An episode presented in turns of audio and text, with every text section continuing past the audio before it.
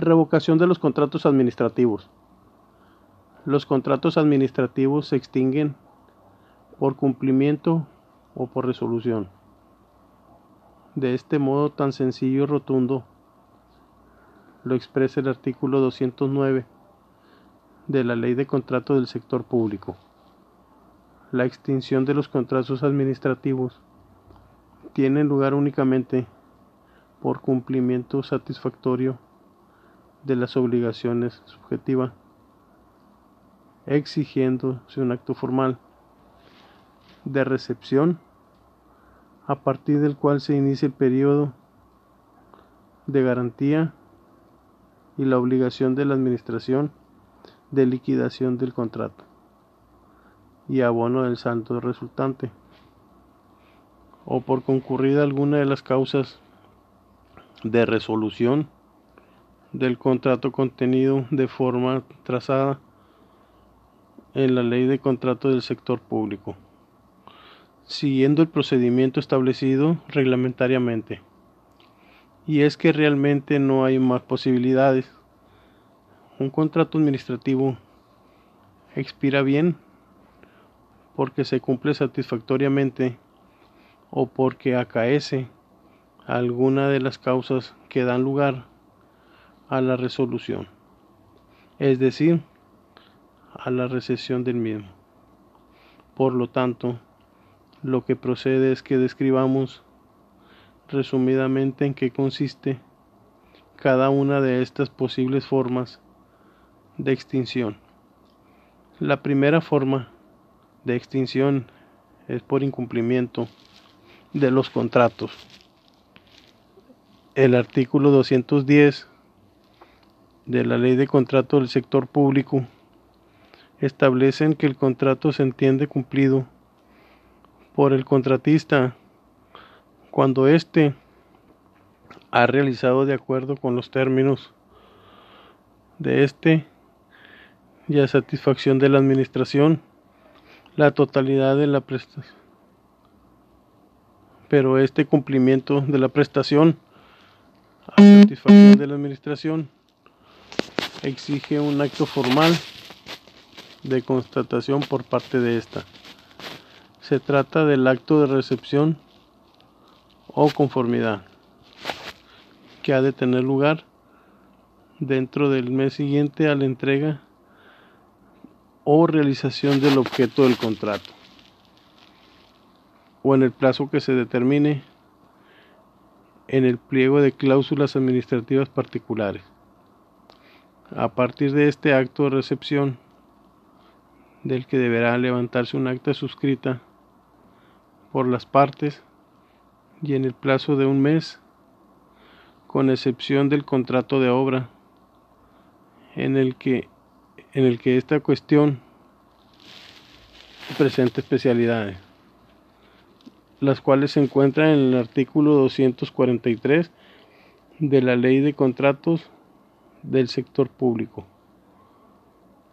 Debe acordarse y notificarse al contratista la liquidación de los contratos y abonarle en su caso el saldo resultante. No obstante, si la administración pública recibe la factura con posterioridad, a la fecha en que tiene lugar dicha reestructuración. El plazo de 30 días se contará desde que el contratista presente la citada factura en el registro correspondiente. También a partir de la recepción se inicia un plazo de garantía, salvo aquellos contratos en que por su naturaleza o característica no sea necesario y así justifiquen el expediente. Una vez transcurrido esto, sin objeciones por parte de la Administración, quedará extinguida la responsabilidad del contratista con carácter general y deberá procederse a la devolución de la garantía definitiva que en su día constituyó el adjudicatario como requisito previo a la adjudicación definitiva. Informalización de contrato. Lo podemos conseguir en el contrato administrativo de obra. Estas son las líneas generales relativas al cumplimiento del contrato administrativo y su constatación por parte de la administración. Pero conviene acudir a cada uno de los contratos administrativos típicos para conocer las especialidades propias que la ley de contratos del sector público y su reglamento de desarrollo establecen para cada uno de ellos. En particular, es interesante conocer el régimen de la recepción y liquidación del contrato de obra, la reversión de las obras, instalaciones y servicios en los contratos de recepción de obra pública y la entrega y recepción de los bienes en el contrato de suministro. La segunda manera de extensión de un contrato administrativo es por la reducción de los contratos. La resolución de los contratos administrativos es una de las prerrogativas en las que goza la administración en su calidad de tutora del interés público y eso ya hace en cada contrato. Se trata de la posibilidad de rescindir el contrato unilateralmente sin perjuicio de las posibilidades e impugnación que contra ese acto caben por parte del contratista mediante un expediente administrativo resuelto por el propio órgano de contratación.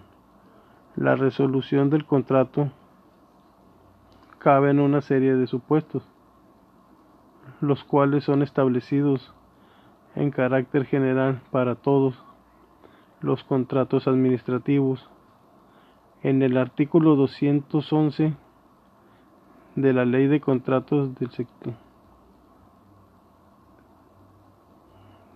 Traemos aquí las causas de resolución que son de aplicación general a todos los contratos administrativos. La muerte o incapacidad sobrevenida del contratista individual, de la extinción de la personalidad jurídica de la sociedad contratista. Es decir, en los casos de muerte o incapacidad sobrevenida la Administración puede acordar la continuación del contrato con sus herederos o sucesores. La declaración del recurso o la declaración de disolvente. Aquí en el caso del concurso, la resolución del contrato, donde da lugar con la apertura de la fase de liquidación Mientras es conceptor busca,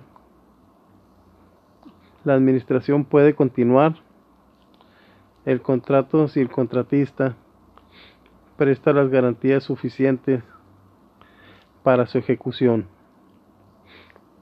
El mutuo acuerdo entre la administración y el contratista. Esta resolución per mutuo acuerdo se admite cuando no concurran otra causa de resolución inculpable al contratista y siempre que razón el interés público hagan innecesaria o inconveniente la permanencia del contrato. En estos casos, los derechos de las partes serán los que ellos mismas estipulen la demora en el cumplimiento de las partes por parte del contratista.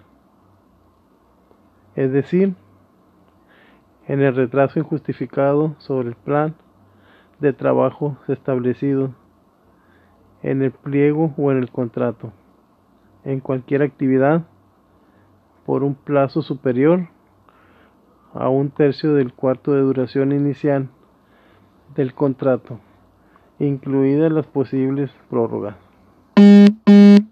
La demora en el pago por parte de la administración o plazos superiores al establecido.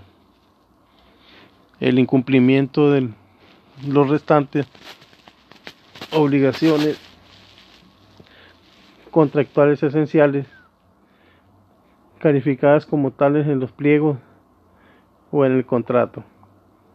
La imposibilidad de ejecutar la prestación en los términos inicialmente pactados o la posibilidad cierta de producción de una lesión grave al interés público de continuarse ejecutando la prestación en esos términos, cuando no sea posible modificar el contrato, las establecidas expresamente en el contrato, las que se señalen específicamente para cada categoría de contrato. Como decíamos anteriormente, la resolución del contrato administrativo es acordada por el órgano de contratación como privilegio de decisión unilateral, pero ha de seguir un previo seguimiento administrativo. Aunque este procedimiento es simple porque persigue en la tramitación de esto paralice o retrase lo menos posible en la ejecución del contrato público. Concluyendo, hay que tener en cuenta que todos los trámites e informes preceptivos de los expedientes de resolución de los contratos se consideran de urgencia y gozan de preferencia para su despacho por el órgano correspondiente, precisamente para pelear el trastorno de un procedimiento de resolución de un contrato administrativo supone el transcurso de su ejecución. Además, el acuerdo de resolución debe pronunciar expresamente sobre la pérdida, devolución o cancelación de la garantía que en su caso se hubiera constituido al formalizar el contrato.